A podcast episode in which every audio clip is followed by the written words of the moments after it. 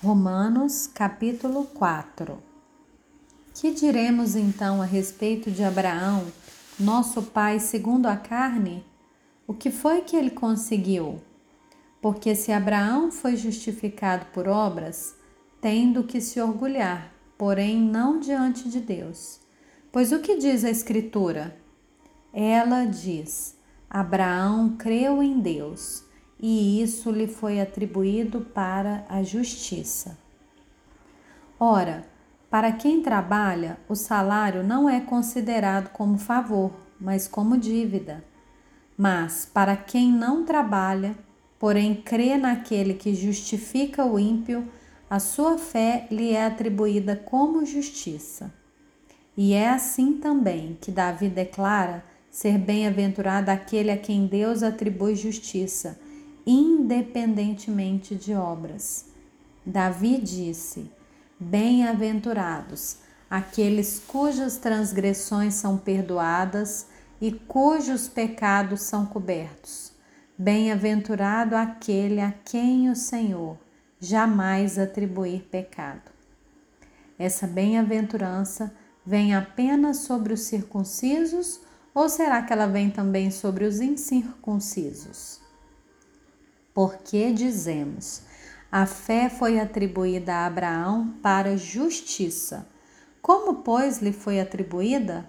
Estando ele já circuncidado ou sendo ainda incircunciso?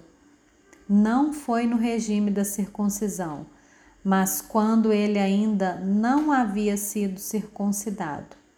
E Abraão recebeu o sinal da circuncisão como selo da justiça da fé que teve quando ainda não havia sido circuncidado. E isso para que ele viesse a ser o pai de todos os que creem, embora não circuncidados, a fim de que a justiça fosse atribuída também a eles. Ele é também pai da circuncisão, isso é, daqueles que não são apenas circuncisos, mas também andam nas pisadas da fé que teve Abraão, nosso pai, antes de ser circuncidado. A promessa de que seria herdeiro do mundo não veio a Abraão ou a sua descendência por meio da lei, e sim por meio da justiça da fé. Pois, se os da lei é que são os herdeiros, anula-se a fé e cancela-se a promessa, porque a lei suscita a ira, mas onde não há lei, também não há transgressão. Essa é a razão por que provém da fé, para que seja segundo a graça, a fim de que a promessa seja garantida para toda a descendência, não somente a descendência que está no regime da lei, mas também a descendência que tem a fé que Abraão teve, porque Abraão é pai de todos nós, como está escrito. Eu o constituí por pai de muitas nações, diante daquele em quem Abraão creu, o Deus que vivifica os mortos e chama à existência as coisas que não existem. Abraão esperando contra a esperança, creu para vir a ser pai de muitas nações, segundo lhe havia sido dito. Assim será a sua descendência.